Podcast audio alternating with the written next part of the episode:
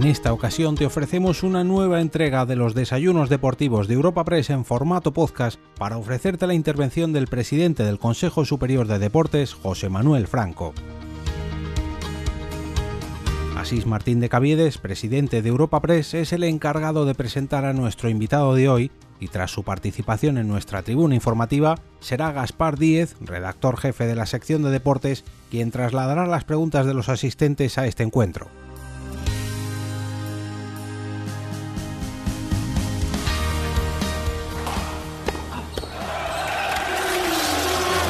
Quieres estar al tanto de toda la actualidad deportiva, puedes visitar la sección de deportes de nuestro portal de noticias europapress.es. Bienvenidos a los desayunos, que no son desayunos, pero bueno, estamos en ello, deportivos de Europa Press que hacemos con el patrocinio de Liberbank, Dazón, Loterías y Repsol. Y hoy tenemos con nosotros al presidente de nuestro deporte, a nuestro querido amigo común de todos, José Manuel Franco. Te decía presidente, que voy a hacer una breve reseña curricular tuya. Inmediatamente te pasamos la palabra porque te queremos escuchar y créeme y con mucha atención. José Manuel Franco es nacido en Puebla de Brollón, es una localidad de la provincia de Lugo. Es licenciado en Derecho y funcionario de carrera del Ministerio de Defensa, donde estuvo 12 años, nos contabas. En el año 81 se afilió al Partido Socialista Obrero Español, siendo elegido concejal del Ayuntamiento de Monforte de Lemos que ocupó cargo entre los años 84 y 86. Diputado en la Asamblea de Madrid desde el año 95 al 2019, ha desempeñado numerosos cargos en la Cámara madrileña, en nuestra Cámara, entre ellos el de portavoz del Grupo Socialista en el año 2015 y portavoz adjunto hasta el año 2019. Asimismo, ha formado parte de la ejecutiva del Partido Socialista de Madrid, siendo elegido secretario general entre los años 2017 y 2021. En las elecciones generales de abril del 19 resultó elegido diputado y al año siguiente nombrado delegado del Gobierno de España en la Comunidad de Madrid. Todos conocemos que fue el pasado mes de marzo cuando tuvo que abandonar el cargo para ser nombrado por el presidente Pedro Sánchez secretario de Estado del Deporte y presidente del Consejo Superior de Deportes. Ahora, en el Consejo, José Manuel afronta otros retos distintos, importantes, como es la aprobación de la ley del deporte, la reforma del planado, tema ciertamente muy importante, la definición del nuevo modelo del deporte español para salir de la crisis post-COVID, de la que estamos todos deseando salir, y como anunció recientemente en el Congreso de los Diputados, también el tema de la profesionalización del fútbol femenino. Son estos, seguro que muchos más temas que nos querrás hablar hoy, José Manuel, y para ello yo termino y te paso a ti la palabra. Ocupa, por favor, tú la tribuna.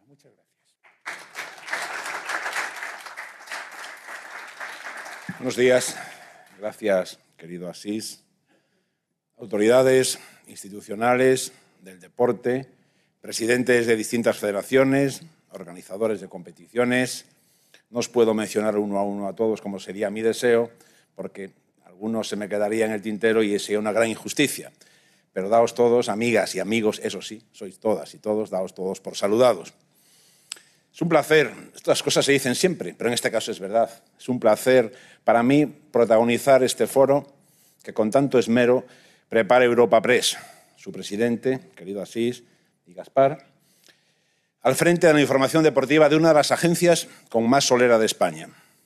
Algunos de ustedes les he visto protagonizar este desayuno, siendo ya secretario de Estado para el Deporte, y tengan presente que tomé buena nota de todo ello. He aprendido mucho ya de algunos de ustedes durante este tiempo. Hoy me toca a mí exponer y les agradezco enormemente su compañía. Para mí es un verdadero honor presidir el Consejo Superior de Deportes.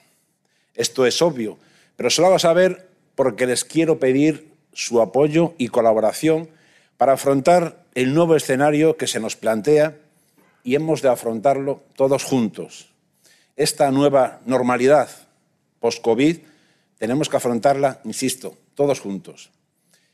Y lo que nos afecta al mundo del deporte, todos debemos dar el espaldarazo definitivo a un sector que va a ser decisivo en la recuperación económica y aún más importante, sin duda, en la recuperación moral y anímica de la sociedad española.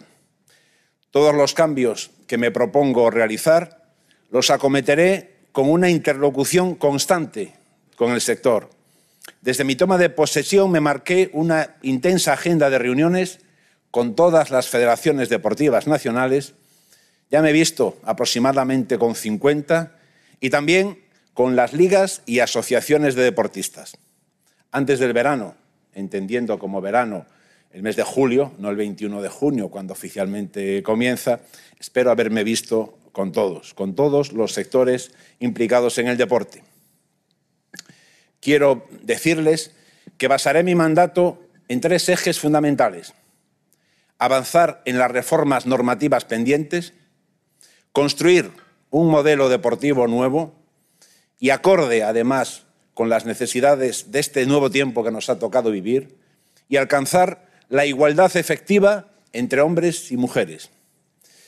Respecto al primer punto, el de avanzar en las reformas normativas pendientes, les recordaré algunas de las consideraciones que hice en la Comisión de Cultura y Deportes del Congreso de los Diputados la pasada semana.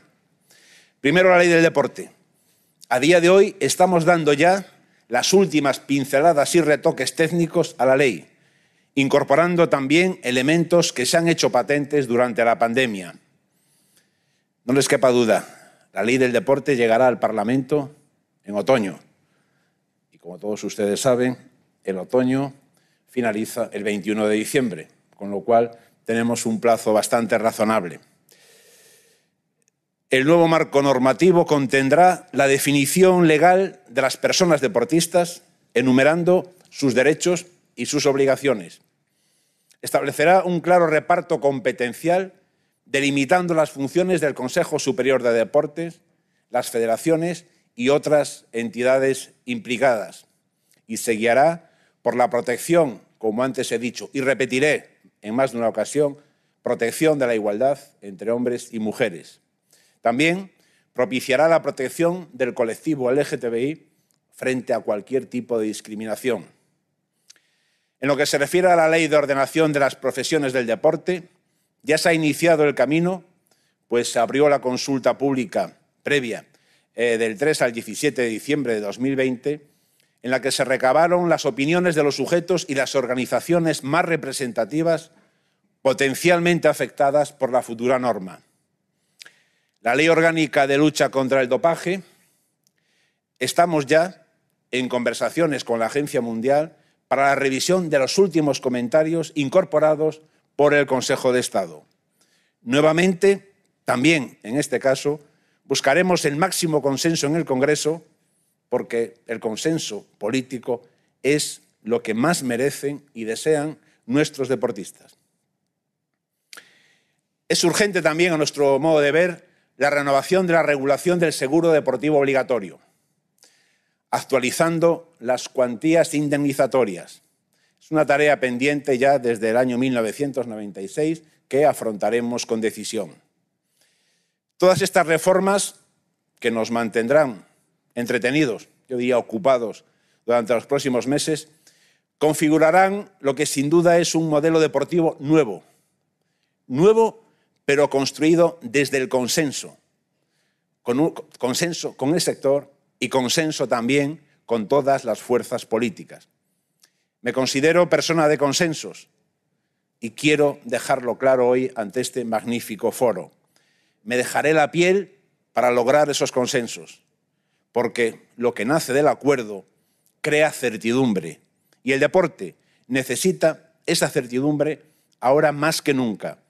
Tras varias décadas sin tocar las leyes que lo rigen y, en último término, tras los efectos de esta brutal pandemia del último año.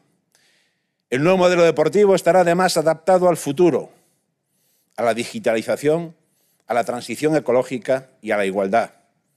Porque la igualdad, por tercera vez lo digo, tercer eje de mi mandato, es una seña de identidad de los gobiernos socialistas y vamos a ser coherentes con ello. Por ello vamos a desplegar políticas públicas deportivas encaminadas a acabar con la falta de oportunidades que sufren nuestras mujeres deportistas, técnicas gestoras del deporte y directivas. La primera ya la saben, el día 15 de junio, en una semana, el Consejo Superior de Deportes declarará profesional el fútbol femenino de máxima categoría. Lo vamos a hacer desde el diálogo, desde el entendimiento y con todas y todos los implicados, es decir, jugadoras, clubes y Real Federación Española de Fútbol. Es un hito histórico que marcará el camino a futuras y necesarias profesionalizaciones de las mujeres que compiten en otros deportes. Más capítulos al respecto de nuestra apuesta por la igualdad es que hemos multiplicado por 10, hemos multiplicado por 10 la asignación presupuestaria respecto al año anterior para la igualdad en el deporte. Y digo más, el Consejo Superior de Deportes ha lanzado un protocolo de prevención y detección del acoso y abuso sexual en el deporte, que ya está implementado tras la información pertinente a las federaciones y se ha creado a este respecto un observatorio de igualdad en el deporte que evite situaciones de discriminación. Señoras y señores, el apoyo del Gobierno, el apoyo público ha sido y es clave para el buen desarrollo del deporte a lo largo de las últimas décadas. Pero de ahora en adelante no va a ser clave, va a ser decisivo. Y va a ser decisivo porque contamos con las partidas de dinero público más elevadas de la historia, las más elevadas de la historia, para otorgar al deporte la categoría y la importancia que se merece.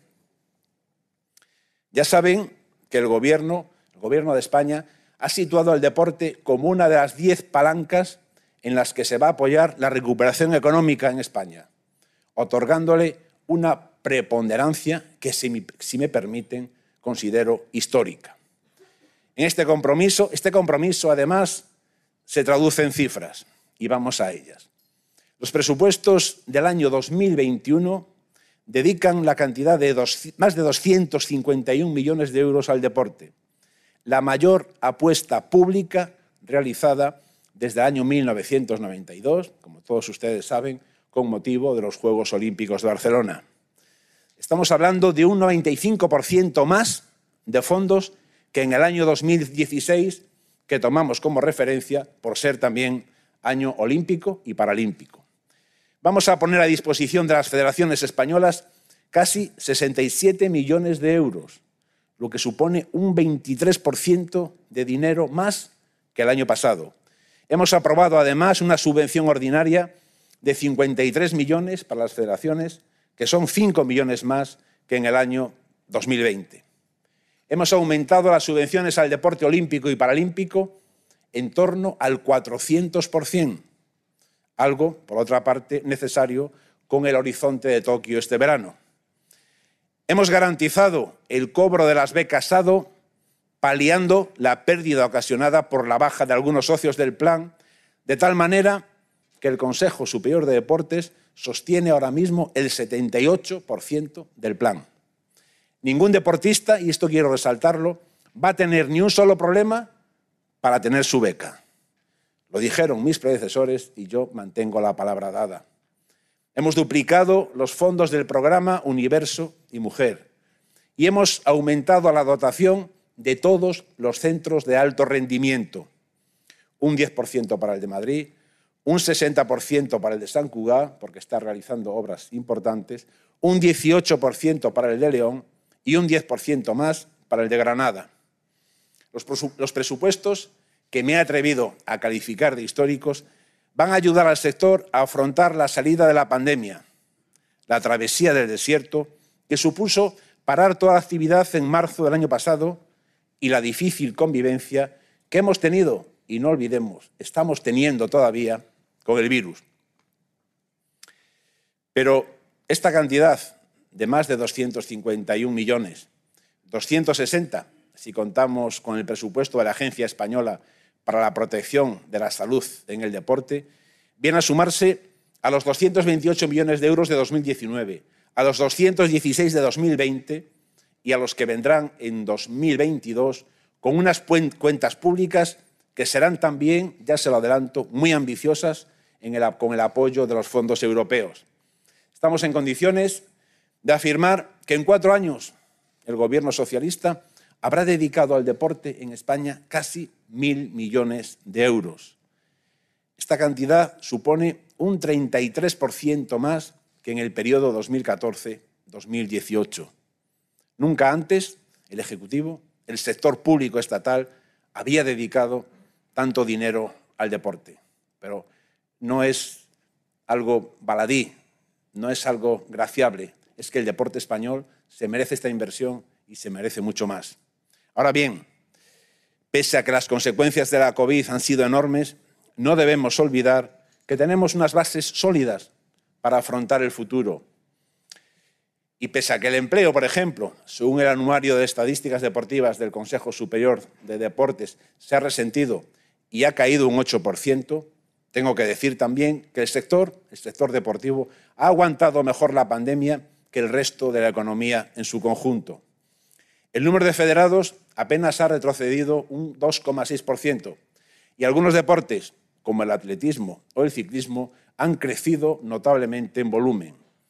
El sector cuenta, además, nada más y nada menos que con 41.000 empresas y 400.000 empleos, en su mayoría empleo joven. Sin duda son buenas herramientas para mirar al futuro con optimismo y lograr convertir una crisis en una oportunidad. Y vamos a ofrecer además otro instrumento ilusionante para el futuro del ámbito deportivo, y son los fondos europeos.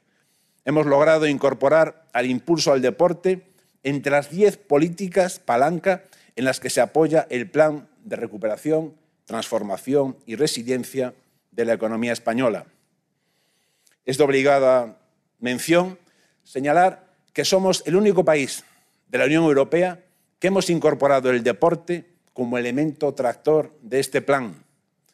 Plan que a su vez se desdobla en tres vectores de inversión y en tres reformas. El primero corresponde a la digitalización del sector deportivo, con una inversión estimada de 75,6 millones de euros en tres años. En la digitalización se cubrirán aspectos que van desde la gestión administrativa y financiera de las federaciones al fomento de la investigación en la medicina del deporte, desarrollo de políticas de lucha contra el dopaje y fomento de la actividad física beneficiosa para la salud. Destacaba hace unos días en el Congreso de los Diputados, y quiero repetirlo hoy porque creo que es un dato elocuente y al mismo tiempo importante, que por cada euro que se invierte en el deporte, se invierte generalmente bien, ahorramos a la sanidad pública 15 euros. Yo creo que es un dato que nos debe hacer reflexionar a todos, dada la importancia que tiene. Hablaba de que con la digitalización decía que se cubrirán aspectos que van de la gestión administrativa a la financiera. Y quiero hacer también una referencia a lo que es la medicina para el deporte. Medicina para el deporte que vamos a reforzar. Para ello contamos con la Agencia Española para la Protección de la Salud en el Deporte, que tengo que decir que tiene unos magníficos profesionales y cuya labor vamos a potenciar desde el Consejo Superior de Deportes. En segundo, el segundo plan tiene que ver con la transición ecológica de las instalaciones deportivas y vamos a invertir 146,5 millones de euros. Este capítulo se centra en el fomento del turismo deportivo sostenible y en la modernización de infraestructuras deportivas, buscando instalaciones con cero emisiones, buscando la eficiencia energética y el uso de energías renovables. Vamos a lograr consolidar a España como destino referente de concentraciones deportivas al máximo nivel, aportando además un enfoque internacional cuando desarrollemos estos proyectos. No les digo nada nuevo si les comento, porque lo vemos día a día, año tras año, la importancia que tiene este sector en España. No hay más que ver la cantidad de equipos de otros países, de todo tipo, que vienen a nuestras instalaciones a hacer las pretemporadas, que vienen a concentrarse a nuestro país. Tenemos un país privilegiado en este sentido, un clima privilegiado, y vamos a aportar un paso más, vamos a dar un paso más para que siga siendo referente para este tipo de, llamémosle, turismo deportivo, por llamarle de algún modo. Vamos a lograr consolidar a España, decía, como destino referente de concentraciones deportivas al máximo nivel, aportando este enfoque internacional que les comentaba. La tercera inversión de los fondos europeos corresponde al Plan Social del Deporte, con 78 millones en los próximos años. El objetivo es el impulso social e inclusivo del sector del deporte, apoyando la internacionalización de la industria y apostando por la cohesión territorial y social. Será clave la promoción de la igualdad en el deporte, ya que existe un notable desequilibrio todavía entre hombres y mujeres, tanto en la gestión como en la práctica deportiva a todos los niveles. Y podemos hablar de deporte federado, de alta competición, deporte universitario e incluso deporte escolar. Por último, y tras los presupuestos y los fondos europeos, señalaré como clave la próxima convocatoria de subvenciones para ayudar a los clubes de deporte de equipo que hayan visto mermados sus ingresos por la ausencia de público en sus estadios y pabellones. Protección que nosotros decretamos precisamente para superar la crisis sanitaria. Les quiero anunciar que estas tres líneas que estamos ultimando en estos momentos dedicarán más de 13 millones de euros para ayudas a los clubes de la ACB, de la SOVAL y otros deportes que justifiquen adecuadamente estas pérdidas. Estas líneas de subvenciones serán llevadas al Consejo de Ministros en las próximas semanas con dinero de un deporte, el fútbol, que nuevamente va a actuar como locomotora y como revulsivo del sector. Desde esta tribuna quiero agradecer expresamente el compromiso que mostraron en Viana tanto Luis Rubiales como Javier Tebas a través de su acuerdo con el Consejo Superior de Deportes. Hoy este acuerdo va a servir para ayudar al resto a quien peor lo ha pasado. Gracias Luis, gracias Javier. Habéis sabido ser solidarios con el resto del deporte en España. Queridos amigos y queridas amigas, quiero enfilar el tramo final de mi discurso haciendo referencia a un año 2021 que si bien va a resultar un ejercicio a medio gas por efecto de la pandemia, va a dejar huella en nuestro país, acostumbrado como está a albergar grandes eventos y competiciones y dar lo mejor de sí mismo ante el mundo. Somos garantía de calidad. Contamos en este año con siete campeonatos del mundo absolutos, ocho campeonatos de Europa absolutos y más de 30 eventos internacional, internacionales anuales de gran prestigio y relevancia entre los que destaco, con el ánimo de mencionar alguno de ellos, la Eurocopa de Fútbol, que dará comienzo en pocos días, el Eurobásquet en Valencia, Campeonato del Mundo de Vela, Campeonato del Mundo de Piragüismo, eh, Campeonato del Mundo de Balonmano Femenino en Barcelona, Torrevieja, Liria, Castellón y Granollers, Campeonato del Mundo de Carreras de Montaña, este 8 de julio, en un enclave maravilloso, en Valdeboy, en Lérida, Campeonato de Badminton en Huelva, pruebas internacionales de MotoGP en Jerez o en Aragón, son algunos ejemplos. Y de cara al año 2023, España va a seguir acogiendo grandes, grandes eventos. Y todo el país trabaja ya en una candidatura que es pura ilusión, la candidatura ibérica conjunta con Portugal para la celebración del Mundial de Fútbol en el año 2030. Ya vieron ustedes todos los apoyos que suscitó esta candidatura con el partido de España y Portugal en el Wanda Metropolitano y la asistencia por parte de nuestro país, de sus majestades los reyes, el presidente del Gobierno, el ministro y nuestros homólogos portugueses. No quiero pasar por alto el hecho de que todo esto lo conseguimos gracias a la colaboración entre todos, a la colaboración público-privada, que constituye también un principio director impensable e indispensable, mejor dicho, en este proyecto. Colaboración total entre el Consejo y las federaciones. Todos estamos, en este caso, con la Federación Española de Fútbol, en la tarea ilusionante de demostrar que España, una vez más, es capaz de organizar el mejor mundial de la historia. El Gobierno conoce bien las necesidades de todas las entidades y asociaciones privadas que, junto con la Administración pública configuran este variado ecosistema deportivo. Por ello, trazamos caminos de diálogo, de escucha mutua y de proyección común, porque liderar es también tender la mano y liderar con fortaleza es saber crecer en conjunto. Y en el ámbito deportivo, quizás más que en cualquier otro, el trabajo en equipo es absolutamente imprescindible. Permítanme centrarme, antes de finalizar, en los próximos Juegos Olímpicos y Paralímpicos. Desde que se conoció el aplazamiento de los Juegos, el Consejo Superior ha previsto todos los escenarios y elaboró y activó el plan Concentrados en Tokio para asegurar que la incidencia de la pandemia no afectase a los entrenamientos y la preparación de nuestros olímpicos y paralímpicos. Actualmente ya tenemos en torno a 300 deportistas clasificados para los Juegos Olímpicos y más de 65 deportistas clasificados para los Paralímpicos.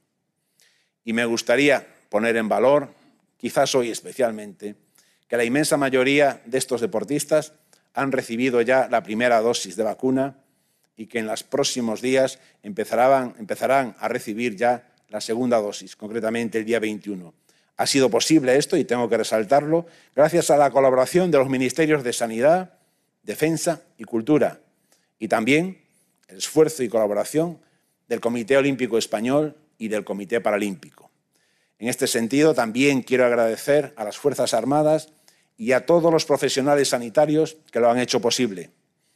La celebración de estos Juegos es indicador significativo de la vuelta a la normalidad que todos estamos deseando. Y aunque los Juegos Olímpicos y Paralímpicos de Tokio van a ser unos Juegos diferentes, estoy convencido de que las deportistas y los deportistas españoles clasificados nos van a deparar muchas veladas de alegría y satisfacción. Ya saben que hace pocos días dije en un foro que estaba convencido de que superaríamos el número de medallas que hemos obtenido en Río. Pero no quiero que, este, que esto suene a presión añadida para nuestros deportistas. Nuestros deportistas no necesitan esta presión, pero aparte de las medallas, aparte de incrementar el número de medallas, yo siempre digo que también es muy importante tener en cuenta, por ejemplo, el número de diplomas olímpicos y el número de, de finales a los que llega el deporte español, porque lo que realmente brilla son las medallas, pero detrás de estos diplomas, detrás de esta clasificación para finales, hay mucho trabajo y quiero hoy ponerlo en valor, el magnífico trabajo que hace el conjunto del deporte español para llegar en buenas condiciones a los Juegos Olímpicos y Paralímpicos de Tokio. España es sin duda una potencia en el tema deportivo, como lo demuestran las victorias que obtienen nuestros deportistas, por ejemplo, en balonmano en Egipto, en tenis por parte de Rafael Nadal en Roma y Barcelona, en fútbol con la gesta del Villarreal, en los europeos de karate con Sandra Sánchez y Damián Quintero, o en Asia de la mano de Carolina Marín, a la que, por cierto, quiero enviar un cariñosísimo saludo ahora que está convaleciente una operación tras una reciente lesión. Y no quiero terminar mi intervención sin destacar mi más sincero agradecimiento a todos los trabajadores y trabajadoras del Consejo Superior de Deportes, que no lo duden, se desviven por dar lo mejor para el deporte español. Una de mis enormes, de mis grandes satisfacciones ha sido comprobar el magnífico equipo humano que hay en el Consejo Superior de Deportes y que hoy aprovecho esta ocasión solemne para agradecer el magnífico trabajo que hacen en el día a día. Ellos, por ejemplo, son los responsables de haber tramitado en el último año más de mil certificados de movilidad para deportistas que acuden a España a competir o que viajan a terceros países, cada uno de ellos con unas restricciones particulares con lo que se refiere a la COVID-19. Los trabajadores del Consejo son también los mismos que han visado y colaborado en la, redacción, en la redacción de todos los protocolos que han permitido el retorno del deporte profesional y no profesional y que son más de 50 ya estos protocolos. Y tampoco quiero olvidarme de volver a felicitar públicamente a Teresa Perales por su premio Princesa de Asturias de los Deportes. Teresa y el resto de los deportes paralímpicos son un ejemplo a seguir por la manera que tienen de afrontar, los retos y de superarlos. Son, sinceramente, nuestra guía. Y ahora, si, si me lo permiten, voy a sentarme ya con Gaspar a la espera de sus preguntas, a las que responderé encantado y con la seguridad de que me van a tratar bien, eso espero, como siempre ha sido en esta casa. Quiero reiterar mi agradecimiento a todas y a todos por su presencia y por haberme escuchado. Y quiero reiterar que desde el Consejo Superior de Deportes tenemos las puertas abiertas y la mano tendida para todos los que quieran colaborar para mejorar el deporte español, que ya es un deporte de élite, pero como todo en la vida, se puede mejorar todavía. Y lo haremos todos juntos, lo haremos trabajando en equipo, porque esto es la esencia del deporte. Muchísimas gracias. Buenos días a todos y bienvenidos a estos desayunos deportivos. Excusamos la, marcha del, presidente de la Federación Española de Fútbol, que se va a una asamblea a la que va a ir usted poco después. Eh, muchas gracias, señor Franco, por aceptar la invitación. No se preocupe, le voy a tratar bien. Yo siempre les trato bien a, los ponentes. Otra cosa es que las preguntas sean pertinentes o no, que yo creo que lo son. Siempre lo son. Y por estrenarse en este foro que gracias a personalidades como usted se ha hecho tan grande en estos 13 años desde que lo inauguró un compañero suyo, Jaime Lisabeski, en el año 2007. No le hemos concedido la gracia a los 100 días, creo que las cuentas me salen unos 70, pero el deporte, como ha visto, es vertiginoso y va a una velocidad de vértigo.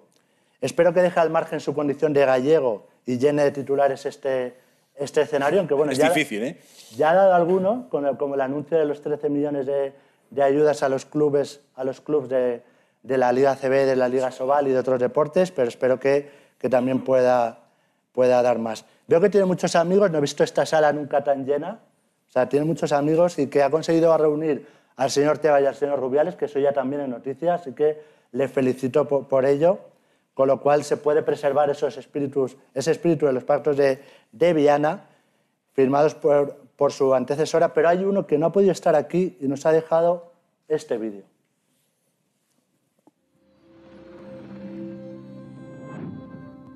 Querido amigo Asís, gracias a ti y a todos los patrocinadores por esta excelente idea que son los desayunos de Europa Press.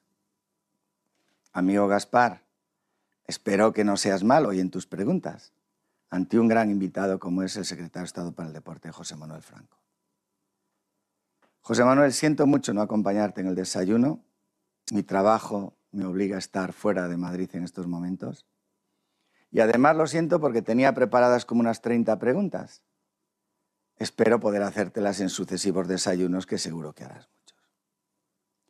Quisiera destacar, entre todos los invitados, y las personas que siguen los desayunos a través de las redes, tu conocimiento del deporte, tu capacidad de diálogo y sobre todo tu capacidad de saber escuchar a los agentes del deporte. Estoy convencido de que harás un gran trabajo al frente de la Secretaría de Estado y de que juntos, todos los que estamos en el mundo del deporte, pensando y trabajando juntos, podremos plantear, planificar y realizar el futuro del deporte español en los próximos años. Con la seguridad de que el desayuno será un gran éxito, con la seguridad de que todos disfrutaréis de, unos momentos inolvidables de deporte y de compartir también amistad, os deseo lo mejor y espero veros pronto. Muchas gracias al señor Blanco que ha querido dejarle este mensaje. No le haga caso con lo de las preguntas, no sé, tengo una fama, no sé si dirá nada o no, pero bueno. Eh, le recuerdo a todos ustedes y a los compañeros que nos están siguiendo por streaming que pueden formular sus preguntas, ya ha llegado alguna, a preguntas.eventos.europapress.es. Y vamos a empezar, si le parece, señor Franco. Hablemos de su fichaje. ¿Cómo fue la conversación con el ministro, con el presidente del Gobierno para cambiar esa delegación de Gobierno por el mundo del deporte? ¿Y cómo se ha encontrado el deporte español después o durante esa crisis sanitaria tan terrible como la COVID? Bien, pues fue algo bastante sencillo. Creo recordar que fue un sábado eh, que el presidente del Gobierno me llamó para, para, hablar conmigo y me ofreció la posibilidad de situarme, de nombrarme secretario de Estado para el Deporte. Eh, seguro que esto, se dice siempre, ¿no? A mí el deporte me encanta, cosa que es cierto, eh, me gusta mucho y luego me he llevado una gratísima sorpresa cuando he empezado a hablar con todas las federaciones, porque es evidente que no todo el deporte en España tiene el mismo grado de conocimiento para la sociedad, pero me he llevado una gratísima sorpresa por el afán que había en todas las federaciones por intentar colaborar para mejorar todavía más eh, el, magnífico estado de salud que tiene en general el deporte español.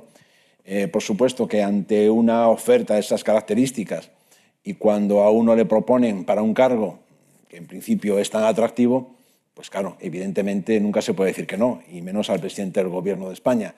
Y aparte de encontrarme con ese afán de, colaboración por parte de todas las federaciones, pues lo he, dicho ya ahí eh, en la tribuna, que me he encontrado también con la gran, magnífica sorpresa del gran equipo humano que hay en el Consejo Superior de Deportes.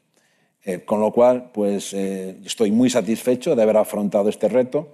Y es verdad que la pandemia lo ha condicionado todo, la pandemia ha condicionado incluso la vuelta a los estadios y a los pabellones y desde el Gobierno de España hemos actuado haciendo uso de las competencias que tiene el Consejo Superior de Deporte, hemos actuado con prudencia, con proporcionalidad y hemos ido accediendo a que, el público, autorizando al público a regresar a los estadios, a los pabellones, en la medida en que la pandemia, la situación sanitaria iba mejorando.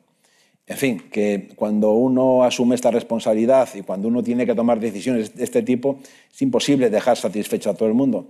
Pero quiero dejar perfectamente claro que se hizo con criterios de proporcionalidad, de coherencia y de prudencia, anteponiendo la salud de los españoles y de las españolas ante cualquier otra consideración. Ya sabe, el señor Tebas es insaciable y siempre le pide más, pero bueno, está, está en su papel. Es insaciable porque busca lo mejor para el fútbol pero también tengo que decir, y ahora que está él aquí presente, que si es insaciable también es muy razonable y él lo que busca, yo creo que es lo que buscamos todos, es lo mejor para el fútbol, porque lo he dicho, el fútbol es la, locomotora. Nos puede gustar más o nos puede gustar menos, pero el fútbol es la locomotora del deporte español. Con lo cual, todo lo que sea ayudar en esa dirección será bienvenido. Hablemos de esa locomotora. Lo, anunció usted en el Congreso el día 1 de junio se va a declarar profesional el fútbol femenino el día 15.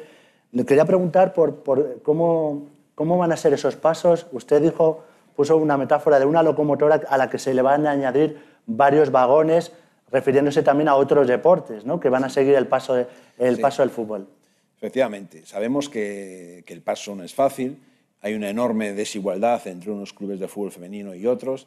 Por eso, en principio, nos corresponde al Consejo Superior de Deportes tutelar, tutelar los primeros pasos. Los primeros pasos de ese bebé que va a empezar a andar, que quiere empezar a andar y que al principio hay que ayudarle, pero después ya creará sus propios estatutos y sus propias normas de funcionamiento, sus estructuras y ya caminará solo. Y lo que pretendemos es que sea el principio de nuevas profesionalizaciones. El deporte femenino, no me cansé de repetirlo, se merece todo nuestro apoyo, todo nuestro respeto y toda nuestra consideración. ¿Cuánto tiempo va a durar esa tutela? ¿Cómo va a ser ese proceso, como, como le decía? Pues eh, el tiempo que sea necesario para que, para que ese tren se ponga en marcha y coja ya la velocidad de crucero adecuada para que pueda funcionar por sí solo. Esa es una respuesta gallega, ya está empezando. Gallega. Es que es difícil, es difícil separar mi condición de gallego de mi condición de secretario de Estado. Aunque bueno, mm, sinceramente también tengo que decir, y no es ningún mérito, que cuando tengo que ser claro también lo soy y cuando tengo que ser eh, eh, contundente también lo soy. Pero es que la situación es la que es y ahora mismo no podemos adelantar plazos.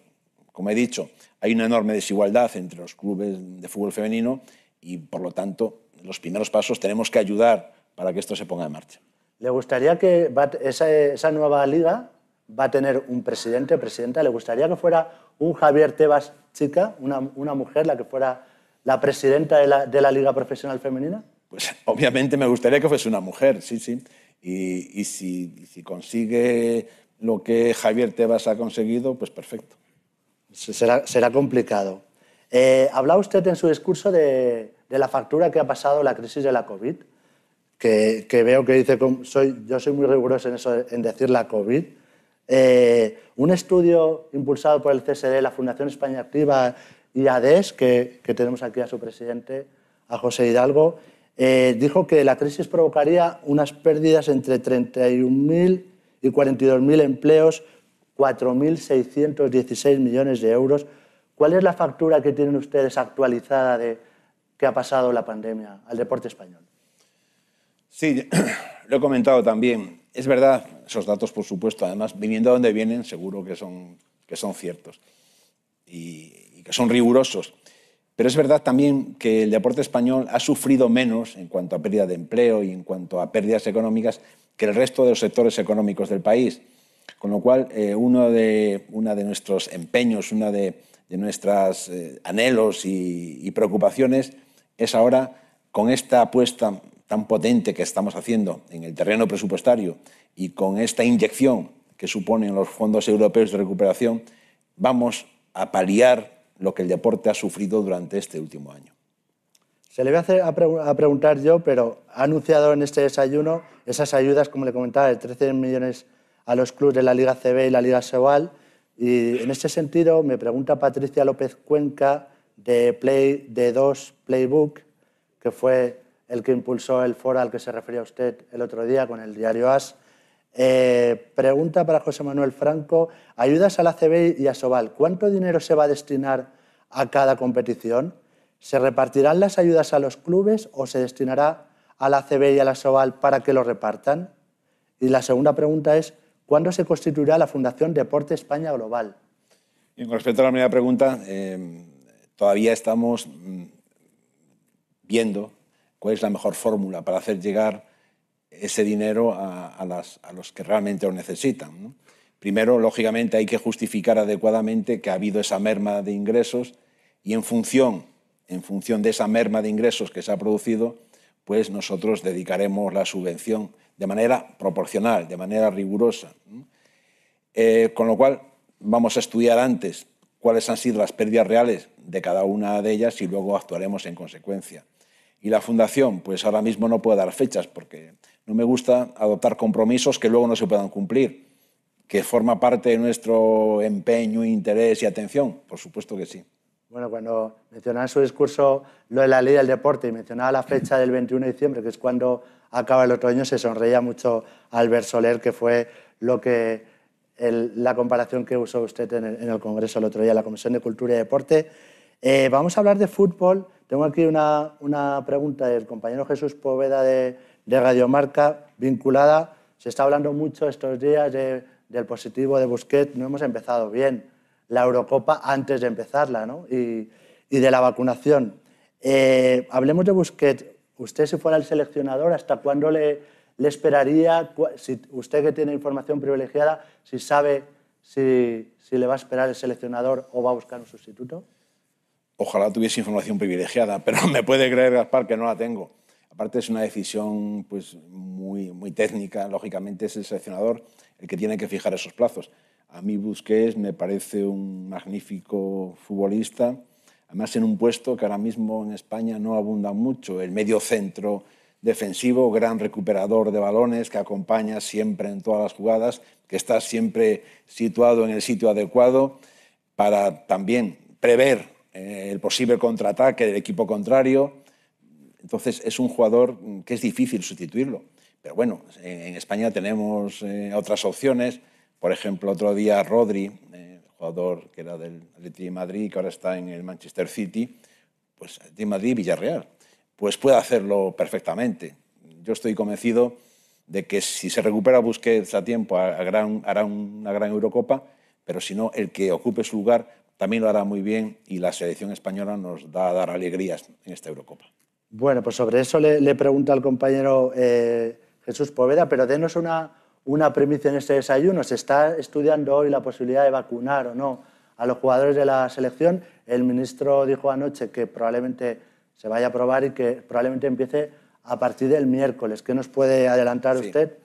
Esta tarde se decide. Esta tarde la Comisión de, de Salud Pública, de Sanidad Pública, mejor dicho, lo decide. Había una ligera controversia, o si no controversia, diferentes criterios, porque se pretendía que los jugadores de la selección española de fútbol fuesen vacunados con la vacuna con Janssen, que saben ustedes todos monodosis. que es una monodosis, pero también saben casi todos ustedes, o todos ustedes seguro, que eh, no está indicada para esa franja de edad que tendría, en la que estarían los componentes de la selección española. Yo estoy convencido de que hoy la Comisión de Sanidad decidirá decidirá bien y mañana estarán vacunados todos los jugadores de la selección, jugadores, técnicos, todos los que componen la familia de la selección española de fútbol. Bueno, hablaba de que prácticamente todos los miembros de la delegación olímpica habían recibido la primera dosis. El 21 de junio se completaría la pauta. Eh, me pregunta eh, Jesús Poveda, ¿es cierto que la federación pidió al gobierno vacunar a la selección hace dos semanas? ¿Y cuándo arrancará la vacunación? Lo ha dicho usted, a partir de mañana se, se empezará la, la, vacunación de los internacionales. Yo creo, y estoy hablando de memoria y no, no me gusta hacerlo, pero creo que Luis Enrique dio la lista el 24, si mal no recuerdo, 24 de mayo.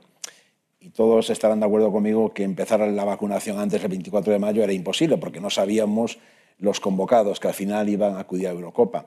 Con lo cual, bueno, pues es verdad que de manera informal, a partir de ese día, ya se empezó a hablar de la necesidad de vacunar a los jugadores de la selección y, como también sabemos todos ya, eh, el ministro de Cultura eh, envió una carta el viernes, antes de que se conociese el positivo de Busquets, carta a la ministra de Sanidad para que se procediese a esa vacunación.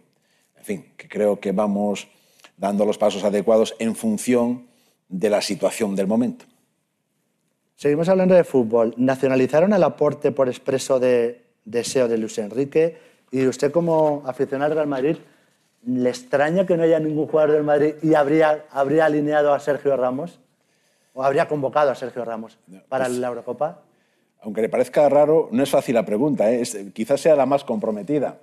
Eh, sobre todo lo de mi madridismo, ¿no? que no oculto nunca, claro sí, aunque, por supuesto, desde el máximo respeto al resto de los equipos de fútbol, Faltaría más. Pudiendo ser del Elche, se puede ser del Madrid, pero bueno, le dejo que sea del Madrid. Bueno, eh, lo, socorrido en estos casos es decir que soy del equipo de mi pueblo. El equipo de mi pueblo es el Lemos, que estuvo en tercera división durante mucho tiempo, incluso pudo ascender a segunda B en su momento, pero que ahora está en regional, ¿no? Y luego, pues mi condición de gallego me podría llevar a decir soy deportivista o soy del Celta, en fin. Que desde el máximo respeto digo a todos los clubes, pues Laporte eh, sí, eh, ha sido un deseo de Luis Enrique, canalizado a través de la Federación Española de Fútbol, lógicamente. Y yo, Laporte, ya cuando jugaba en el Athletic de Bilbao, me parecía un magnífico central. Además, un central zurdo, eh, que no abunda en el fútbol español. Afortunadamente, el otro día jugaron con la selección dos centrales zurdos y dos centrales que sacan el balón muy bien jugados desde atrás, que es Pau Torres y, y Emery Laporte. Considero que es un gran defensa, que es un gran central y considero también que es importante que juegue con España. Y hasta ahí, hasta ahí voy a leer.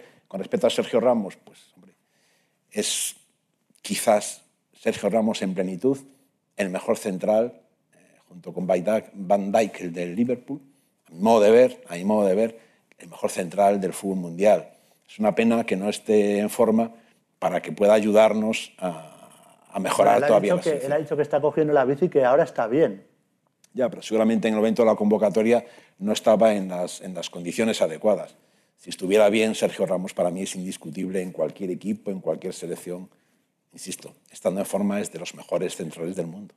Vamos a hablar de la sede. En Bilbao están bastante enfadados, y supongo que con razón, porque han preparado la sede de la Eurocopa durante tanto tiempo y al final no han podido acoger a los partidos, los partidos de la selección española en esta primera fase. ¿Qué opina de ese cambio a la Cartuja de Sevilla?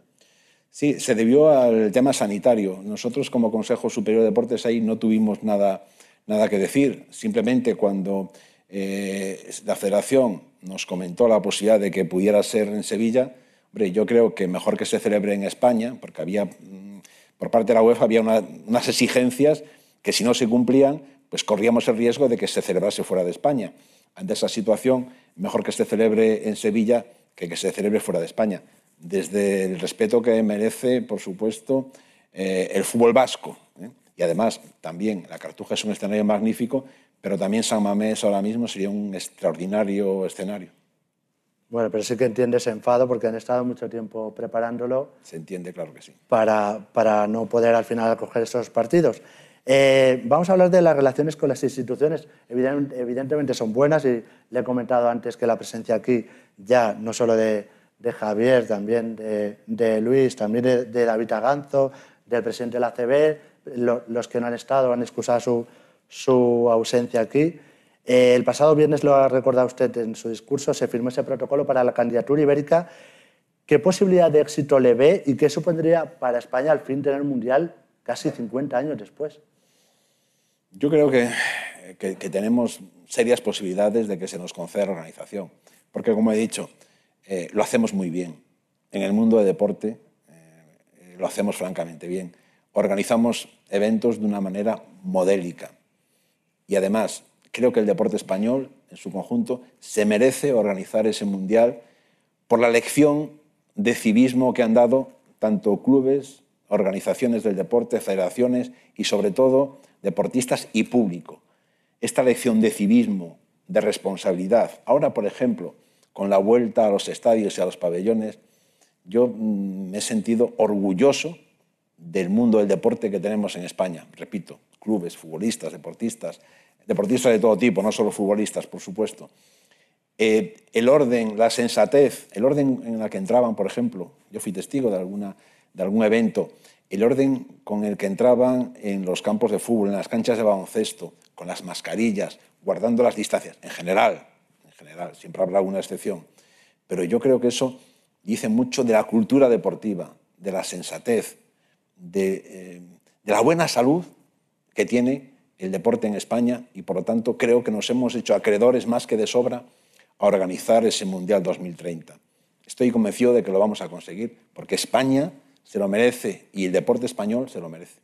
Este fin de semana estuvo en Montmeló, en el Gran Premio de Motociclismo, y también destacó la maravillosa organización de, una, de un organismo que estuvo aquí hace unas semanas, aquí el señor Peleta, con un dirigente español al frente. Sí, señor. Magnífica labor la que hace, por cierto, Carmelo. Y, unos días antes en, Butarque, en la, final de la, de la Copa La Reina de Fútbol Femenino, y también comprobé, ya digo, eh, in situ, esta, este, este, comportamiento ejemplar de los aficionados. Le, le, voy a preguntar precisamente por eso, respecto al público en los estadios, tal y como avanza la vacunación, ¿usted cree que al principio de la próxima temporada, y déle una buena noticia a Javier, habrá un 100% de aforo en los estadios? A principio de temporada eh, me gustaría dar una buena noticia a Javier y a todos, ¿no? en el sentido de, que, de poder garantizar que van a estar al 100%. Lo veo complicado al principio de la temporada. ¿eh? A lo largo de la misma, por supuesto que sí. Pero yo me daría, dicho vulgarmente con un canto en los dientes, si al principio de temporada tenemos ya un 80% de los aforos. Ya sería un paso muy importante. Insisto, los primeros pasos se están dando ya, con esta entrada progresiva y con esta demostración de sentido común y de sensatez. Si seguimos con esta línea, la vacunación va francamente bien, va muy bien, pues eh, me gustaría hablar de un 80% al principio, al inicio, y que luego progresivamente se alcanzase el 100%. Sería una gran noticia. Bueno, no es mala noticia, Javier, ¿no? No, dice que no.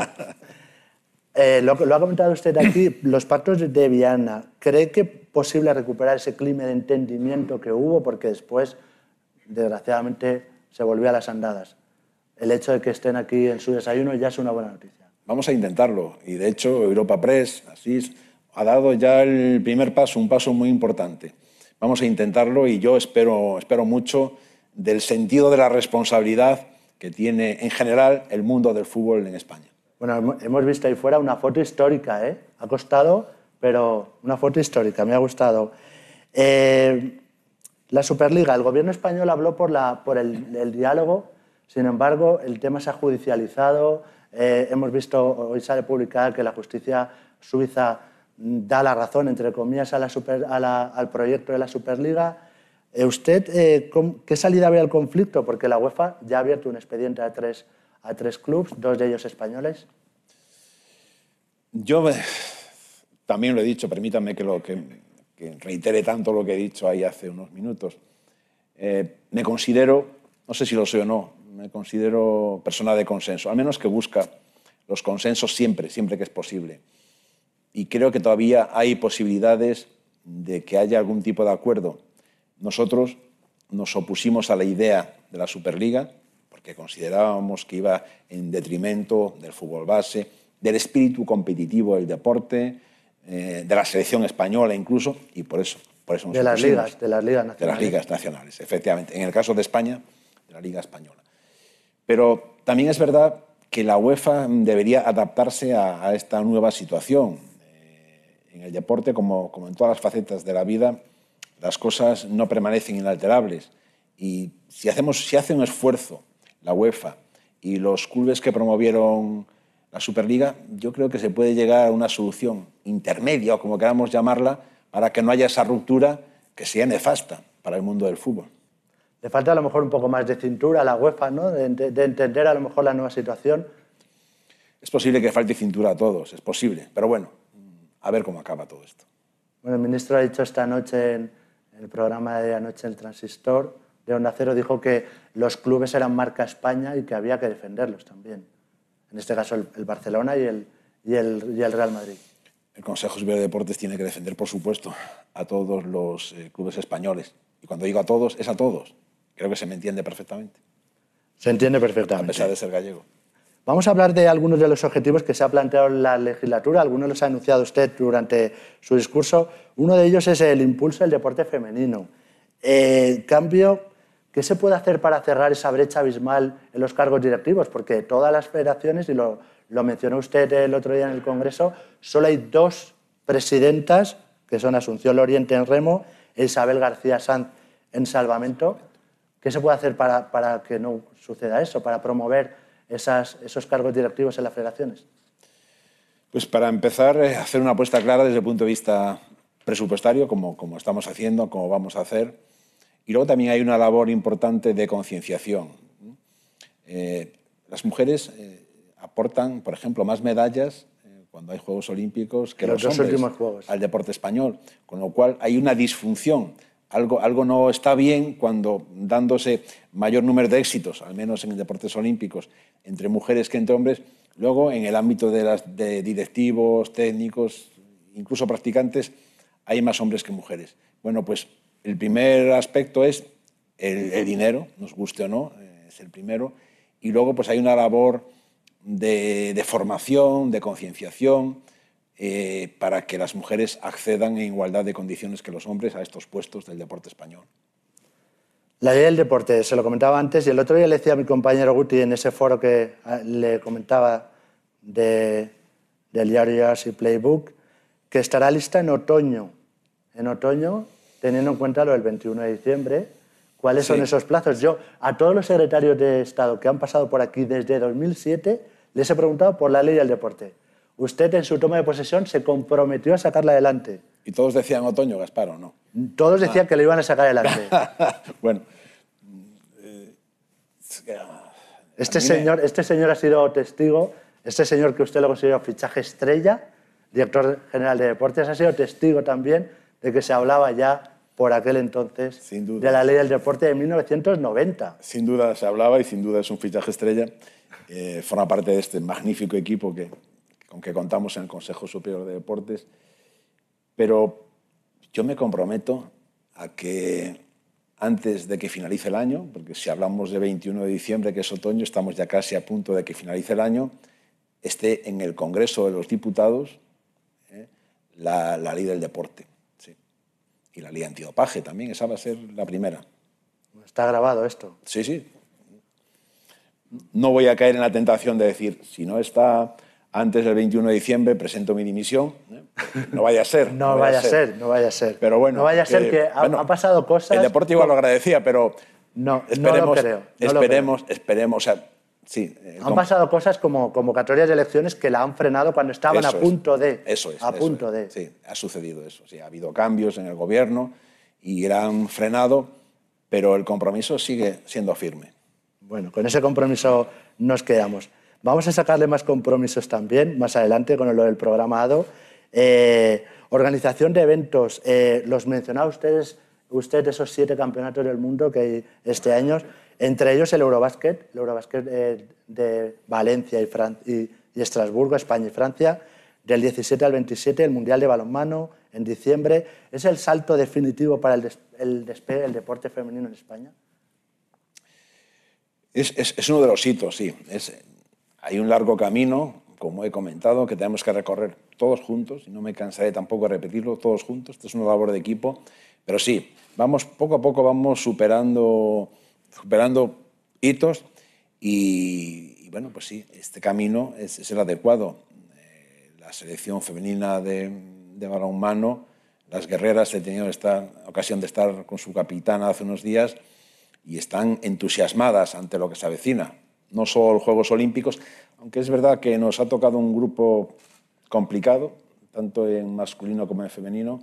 Tampoco en baloncesto es, el mejor, pero bueno, eh, tengo plena confianza en que finalizarán los Juegos y estaremos una vez más orgullosos de nuestros deportistas, en este caso de las selecciones femeninas y masculinas de balonmano y, baloncesto, por supuesto, entre otras.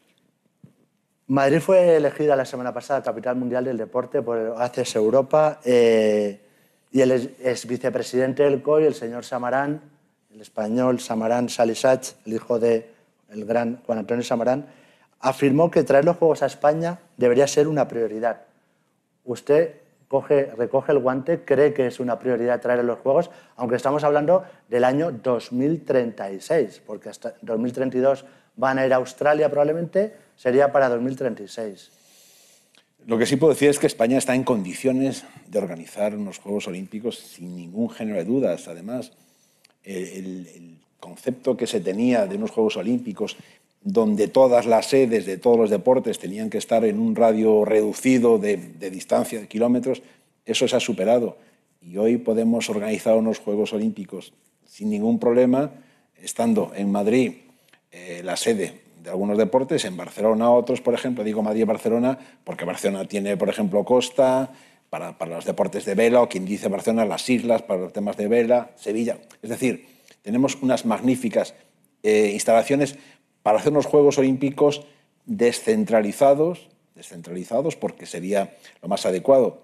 Por ejemplo, eh, si hay que hacer una, que se pensaba hace tiempo, una gran inversión para que se hiciesen en Madrid las pruebas que tienen que ver con remo y todo lo piragüismo y demás, pues no es imprescindible que esas pruebas tengan que realizarse en Madrid, se realiza en otro punto de España, no pasa absolutamente nada. Eh, en este caso, las nuevas tecnologías, la digitalización tiene mucho que ver. España está en una situación inmejorable para organizar los Juegos Olímpicos. Usted lo ha planteado muy bien. Está detrás de muchas lunas todavía esa, esa posible celebración, pero que estamos en condiciones de, de hacerlo, seguro. ¿Eso es recoger el guante? ¿Es una prioridad? Eso es decir que estamos en situación de hacerlo. Pues le voy a preguntar. en condiciones para le hacerlo. Voy a preguntar, y hacerlo bien. Le voy a preguntar para que me actualice la situación, porque me he perdido un poco. ¿Cómo está la candidatura de Barcelona Pirineus para los Juegos de Invierno? También, está, también ha sufrido un parón. Esta sería para 2030. Sí, también ha sufrido un parón pues, por, por, lo mismo que usted apuntaba, pero va a salir adelante. Vamos, vamos a organizarlo. Es una buena noticia para mi amigo Maipeus que nos está siguiendo. Sí, sí, además un, entusiasta del deporte y de su, de su federación. Bueno, es una buena noticia. Eh, estamos acabando. Programado. Usted eh, dijo que había que revitalizarlo. ¿Cómo va a seducir a las empresas? Ya hay aquí algunos responsables de ellas para revitalizar ese programa en recesión. Le doy cifras. Río, 36 millones. Tokio, 27 millones. Pero es que venimos de Londres con 51,3 y de Pekín con 54 millones. Eh, ahora mismo el Consejo Superior tiene que aportar el 78% del presupuesto dado, que es una cifra muy, muy importante, pero también ha sido fruto de la pandemia. La pandemia nos ha cambiado la vida a todos ¿eh? y también, por supuesto, a las empresas que colaboraban con ADO. Pero estoy seguro, y por algunas eh, informaciones y algunas conversaciones que he mantenido ya con empresas que siempre han apostado por el deporte, que van a volver a hacer un esfuerzo importante y que en un plazo razonable de tiempo volveremos a estar en cifras similares a las antes de la pandemia.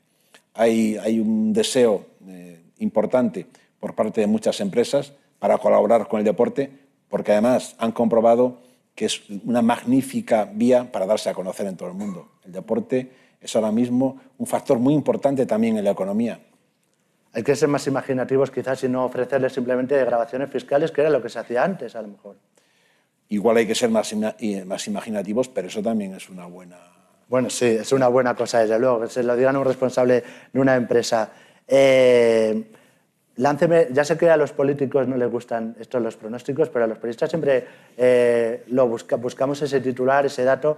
Usted lo mencionaba, que, que cree que se van a superar esos esas 17 medallas de Río. Pues lánceme un pronóstico. Hemos perdido opciones, como Carolina Marín, que también le mandaba un abrazo en su discurso, pero hemos ganado otras, porque hasta hace poco no se hablaba nada de Hugo González, de un nadador emergente. Quizás a lo mejor podemos estar en esos números. Permítame, Gaspar, que haga de gallego ahora mismo. Y, yo, con las 17 medallas, estaría muy bien si podemos superarlas, que es posible que se puedan superar, magnífico, pero lo he dicho y lo, lo mantengo. No solamente las medallas son importantes, las medallas es la parte más visible, la parte que más brilla, nunca mejor dicho. Pero me gustaría también que se incrementase el número de diplomas olímpicos, que eso es muy importante. Es que a veces no somos conscientes de, lo que supone conseguir el esfuerzo que hay detrás de la consecución de un diploma olímpico o el esfuerzo que hay detrás de un atleta o de un deportista que llega a una final. Y de verdad, creo que lo valoramos poco y creo que debemos valorar un poquito más si, si, incrementamos, que eso va a suceder seguro. Número de finalistas, número de diplomas y si también incrementamos las medallas, miel sobre hojuelas. A mí, a mí me hizo una reflexión el, el expresidente de la Federación Española de Atletismo, José María Diriozola, me dijo una vez, hablando de, los finalistas, me dijo, ¿tú eres el octavo mejor periodista del mundo? Le dije, no. Dice, pues eso es ser finalista en unos Juegos Olímpicos. Eso es. Es una, es una buena reflexión que a lo, mejor la afición no, no, la, no la entiende. Eh, haga de seleccionador olímpico, debería de llevar la, está, no está Jorge, está Antonio, pero bueno, como es la cabeza visible del baloncesto, le, le señalo a él, debería llevar el seleccionador a Pau Gasol y Luis de la Fuente a Sergio Ramos, ya que no va a la Eurocopa que le lleva a los Juegos Olímpicos. Esto de hacer de seleccionador tiene, tiene mm, su dificultad, ¿no? Bueno, pero es divertido. Yo puedo opinar como aficionado, me voy a quedar ahí, como aficionado. Pues antes he expresado mi opinión sobre Sergio Ramos, eh, Pau Gasol, sobre todo los que hemos visto el último partido que ha hecho, pues parece que está en condiciones de ir a los Juegos Olímpicos. Todo apunta a que está en condiciones para ir. Aparte, Pau Gasol, aparte de lo que pueda aportar en la cancha, que es mucho, que es muchísimo, ha sido un ejemplo para el deporte y para el baloncesto en particular, ha sido un ejemplo y sigue siéndolo. Yo tengo la sensación de que aporta también mucho fuera de la cancha. Y eso también es muy importante. Bueno, eso mismo se puede aplicar a un tal Sergio Ramos. Por supuesto. En los Juegos Olímpicos, digo. Pero el, tema de Sergio Ramos, como ya lo he defendido antes, pues ya no voy a, a reiterarlo, pero claro que sí, claro que sí. Sergio Ramos también aporta eh, vitaminas espirituales al resto del equipo.